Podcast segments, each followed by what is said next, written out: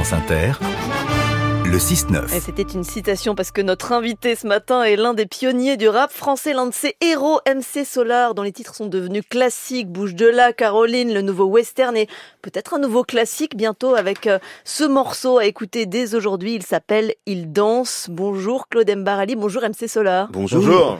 Euh, Votre dernier album, Géopoétique, il date de 2017. C'était il y a 7 ans. Donc vous sortez un titre aujourd'hui seulement. Il y a un album aussi en préparation. Euh, c'est le temps de la création Oui, c'est le temps de la création, euh, et puis certainement une erreur que j'ai dû faire. Euh, J'avais appris quand j'étais jeune qu'il y avait les années sabbatiques, c'est-à-dire tous les 7 ans on se repose. et là, je me suis dit, tous les 7 ans, je vais travailler. Donc euh, 2017-2024, ça y est. Et en plus, ça tombe sur une année bissextile, donc j'ai un petit peu... Voilà, bon, euh, en fait, je me repose un peu, un peu, un peu trop. Alors 2024, c'est 7 ans et je crois que c'est la dernière année où je mets autant de temps. La prochaine fois, j'essaierai de bosser un peu plus. Qu'est-ce qui s'est passé entre temps Ah, superbe. Euh, je suis allé voir des coins que je connaissais pas, euh, des villes où je suis pas allé, euh, dans des pays, euh, que ce soit en Allemagne ou en Côte d'Ivoire.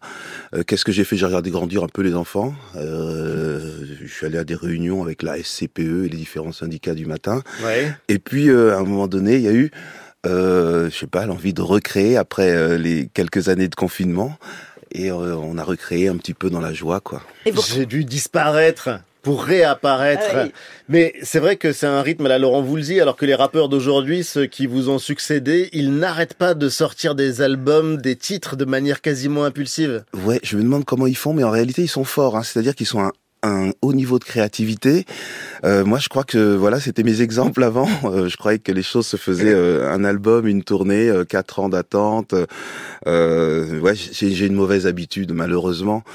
Mais euh, alors exceptionnellement cette année j'ai bossé j'ai bossé beaucoup plus parce que qu'en sortant du, du confinement bah, je sais pas j'ai réussi à faire euh, on, on va faire un album qui va arriver en trois parties. Euh, si on a fait ça c'est parce que j'ai fait pour la première fois beaucoup de titres. Alors on va les faire en trois parties. Il y a une première session qui va être le 15 mars. Euh, première partie du triptyque. Celui-là on l'a appelé lueur céleste euh, au pluriel Bon, ça veut dire que ça va nous mener quelque part. Et puis au fil de l'année, il y aura d'autres choses qui vont euh, qui vont arriver très rapidement. Vous retrouvez aussi la scène? À Oh cette oui. occasion. Ça se passe comment? Oh, ça se passe super bien. Euh, on sortait de quelque chose qu'on avait fait avec Issam Krimi, qui s'appelait euh, le New Big Bang Project. On C'était un big band. euh, On l'a fait euh, deux années d'affilée. Et puis là, on repart sur une tournée euh, rock and roll avec euh, beaucoup plus réduite parce qu'on était 40 ou 45. Euh, Là, on est une équipe euh, rock normal, rap normal. Et c'est super, on rencontre des gens qui nous ont pas oubliés, on rencontre des villes qu'on n'avait pas vues depuis un certain temps, et puis c'est la vraie tournée, quoi, de salle en salle. C'est la première fois que je suis aussi, euh, je savais pas que c'était aussi bien de tra- pas de travailler, de bouger, de, re- de revoir des bonnes têtes, euh, d'apporter des nouveaux morceaux. C'est super. Mais c'est qui votre public Euh, il a, il a votre âge? Il a, il a notre âge? Ça se renouvelle aussi? Euh, ouais, oui. Alors au départ, j'étais très très étonné de voir mes profs, et maintenant je vois que j'ai l'âge de mes profs. Ça Alors, se voit pas.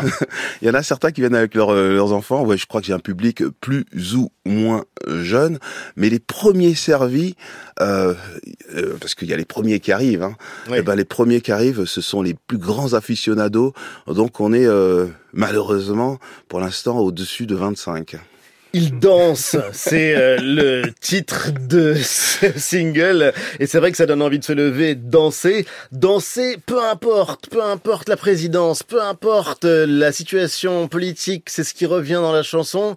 Ouais, c'est c'est un peu la conclusion. Ça fait tout oublier. Bah, je crois, hein, je crois. En tout cas, c'est ce qui est arrivé au moment où j'écrivais. Je voulais, euh, il y avait euh, un rythme de basse, quelque chose d'entraînant, mais euh, euh, l'infusion de l'actualité, du contexte, euh, a fait que mon stylo, il est quand même euh, au dernier couplet retombé sur des choses qui peuvent se passer, ou bien sur des envies d'aller euh, d'aller transformer le monde. Mais, euh, Mais c'est quoi C'est du désengagement? Comment? Du désengagement, peu importe la présidence? Oh, ah non, non, le peu importe, il veut dire tout et son contraire. D'accord. Mais euh, non, c'est c'est euh, euh, oh tiens, c'est marrant ça. On dirait que je fais du Gainsbourg, euh, décadence. euh. Non, je crois que Bah, vous l'avez samplé Gainsbourg. Puisque vous en parlez, on va peut-être l'écouter. On va en écouter un morceau. Il danse. crois que la nana venait du Connecticut. On peut dire que la vie lui mettait des supercuts. Serveuse dans le diner à coups des pommes motel. Elle porte un tablier qui la rend super belle. Quand les clients arrivent, ils commandent des meatballs. Le regard dirigé vers le match de baseball. Personne ne la regarde, pourtant c'est une beauté. Une femme ordinaire que l'on a sous côté. Mais dès qu'elle le peut, elle danse dans l'arrière-salle. Personne ne peut voir qu'elle a le méga style. Dès qu'elle le peut, elle danse dans l'arrière-salle. Personne ne peut voir cette danseuse étoile qui danse? Il y a un petit air de western moderne avec ce, diner, euh, ce, motel, et puis euh, il y a les gens qui dansent, elle y en parlait, cette espèce de- d'apesanteur, de transe. Et puis finalement, euh, ils dansent sur un chant de résistance. C'est quoi ce chant? Euh, le chant de résistance, je, je crois que c'est le contexte hein, qui m'a, je sais pas, on dirait que mon cerveau, l'hémisphère droit et l'hémisphère gauche, essayent d'avoir de l'équilibre. Alors il y avait deux histoires de gens qui, qui sont portés par la danse et euh, dissociation des idées. Euh, il faut pas que ce soit de tout tout rose. Et il y a un Ouais. couplet qui était pour euh, aller euh, rési- euh, en fait euh, dans le troisième couplet, c'est un peu la danse, c'est de la résistance. Mais on résiste à quoi? Oh là là, on résiste à quoi? Euh, Qu'importe la présidence, qu'importe le- le- la dictature, qu'importe... euh, c'est un, c'est un hymne à- pas à l'individualisme, mais à quelque chose de... à pousser ses idées. C'est une fille qui euh, danse et on ne la regarde pas. Elle bosse dans un diner. C'est un unijambiste qui euh, danse et qui a la grâce d'un immense danseur. Ouais. Et euh, finalement, la danse, ça enlève tout. Vous, vous êtes la première star du rap français. Vous avez signé le premier tube de rap en France. C'était Bouche de là, 90. Ça semblait dingue à l'époque d'avoir un tel succès avec du rap et surtout de faire rentrer le rap dans toutes les oreilles. Ce son qui était à la marge, il est maintenant au cœur de la scène musicale. Comment est-ce que vous l'expliquez? Est-ce que euh, vous avez un regard particulier sur la scène rap française aujourd'hui? Ouais, j'ai un regard. euh, alors au départ, oui, c'est vrai, il y avait, il y avait des résistances. Je me rappelle qu'on disait euh, bon que ça devait pas exister. Résistance ou complaisance? Comment? Ou complaisance Ah oui, c'était euh, les deux excès. Condescendance. Et là maintenant, bah, il y a quelque chose, c'est qu'on voit des artistes, euh, mais vraiment euh, gros, quoi, gros. Euh, moi, j'écoute euh, des gens qui ont 19 ans ou qui en ont 35, ou Orelsan ou, ou, ou Gazo. Il y a quelque chose. Il y a des artistes, et puis ils écrivent. Euh, Il y a une école de, de, rap français euh, hum, allez, quelqu'un qui a 20 ans, qui habite euh, en Haute-Savoie, il a le même rapport avec euh, Soso Manès à Marseille. Et puis quelquefois, quand on écoute les albums, il y a des choses qui sont extrêmement écrites, qui ont, qui ont le regard sur la société. Je trouve que le rap français, il est éducatif et il sert vraiment à quelque chose. Hum, Vous, vous avez plusieurs disques d'or, vous avez cinq victoires de la musique, et pourtant, le milieu du rap, il a eu ces dernières années l'impression d'être boudé par cette cérémonie des victoires de la musique. Il a même créé sa propre cérémonie qui s'appelle Les Flammes. C'était nécessaire d'après vous? Il n'y avait pas assez de reconnaissance encore pour ce genre-là? Euh, ben, visiblement, euh, en tout cas, il est très très écouté partout. Alors peut-être qu'il y avait ce sentiment, mais puis euh, plus il y a de prix, euh, Mostra, Lion d'Or, Cannes, ou bien le festival de, de Villeneuve-Saint-Georges de cinéma ou du court métrage. En fait, plus il y a de prix, à la limite, c'est pas les uns contre les autres. hein, il peut y avoir des genres. Euh, donc c'est très bien. Euh, moi, je, chaque fois qu'il y a un nouveau prix, une nouvelle médaille, je prends. Mais donc sur l'évolution euh, du rap dont vous parliez, c'est pas par rapport à, votre premier album en 91, c'est pas plus de voco- vocodeurs et moins de vocabulaire, c'est pas ça? Ça c'est Oh. caricatural de dire ça. Oui, bah, plus euh, non, je veux pas dire que c'est caricatural. C'est euh, là maintenant, il y a toutes les écoles qui sont possibles. Avant, il y avait une dictature, la dictature solarienne. euh, on se disait ou bien euh, d'un tel ou d'un tel. Dictature solarienne. Non, non, celle-là, elle est super. Il y a des fleurs. Mais euh, en gros, euh, là, chacun peut arriver avec son identité. Il y a un nouvel outil, le vocodère. Allez, c'est c'est c'est bienvenu. Il y a des des sous-genres, ou pardon, des grands genres qui existent. Ils sont tous les bienvenus.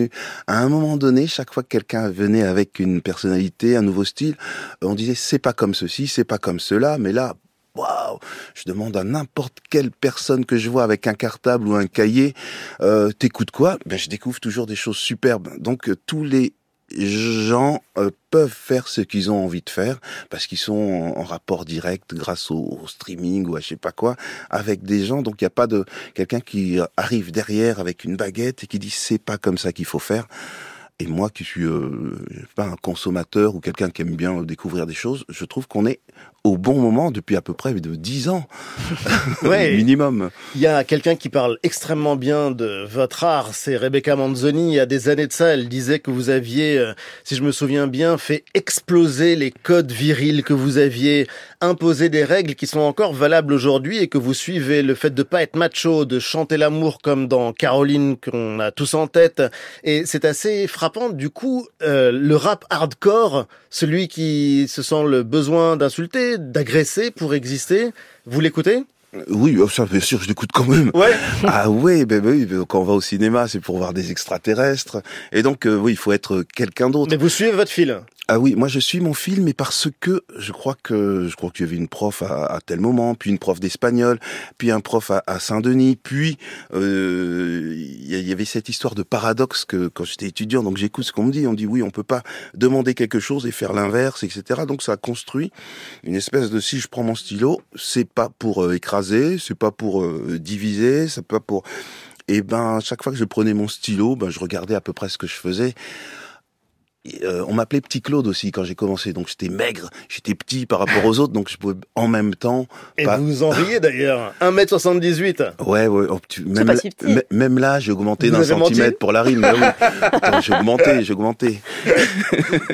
Et en 94, dans le morceau Temps mort, vous chantiez On s'aperçoit bien vite que les gens parlent pour rien, alors je parle moins vite et tente de faire le bien. Ouais. Vu d'aujourd'hui, avec les réseaux sociaux, ça semble un peu prophétique. Est-ce que vous vous tenez toujours à cette ligne de conduite-là? Ah oui, oui. Il y a quelqu'un qui me l'a répété. Je vois un mec qui se tape comme ça sept fois. euh, et le gars, il se tape sept fois le genou avant de parler. Euh, C'est, Avant euh, de dire quoi que ce soit. Ouais, il était bien. C'était un gars. Heureusement qui... que vous faites pas ça. hein. Ah non, mais oui, je, oui, je parle. euh, je- j'avais, a- sais qu'un jour, j'ai failli envoyer un tweet et je dis heureusement que je l'ai pas fait. Ah oui, oui, non, heureusement que je l'ai pas fait par- parce que c'est peut-être parler trop. Je me rappelle qu'il y avait un président qui s'appelle François et puis euh, sa, sa femme, elle avait envoyé un, un tweet. Ouais, oui, donc heureusement que je l'ai pas fait moi parce que François Hollande, vous voulez ouais, dire. ouais, il faut pas envoyer des trucs quoi parce que euh, on sait jamais. Hein. Il faut les- Vivons heureux, vivons cachés. Ouais, il faut vivre heureux et caché envoyer des, des tweets à 10h du matin. Merci MC Solar d'avoir été notre invité ce matin sur France Inter. Je rappelle la sortie de ce titre. Aujourd'hui, Il danse votre nouveau single et vous serez en concert ce soir à Aix-en-Provence, longue journée, demain à Béziers, dimanche à Perpignan, le 14 mars à Dijon, le 19 à Paris. Merci, à tous. Merci Claude MC. Merci euh, d'écouter France Inter, il est 8h.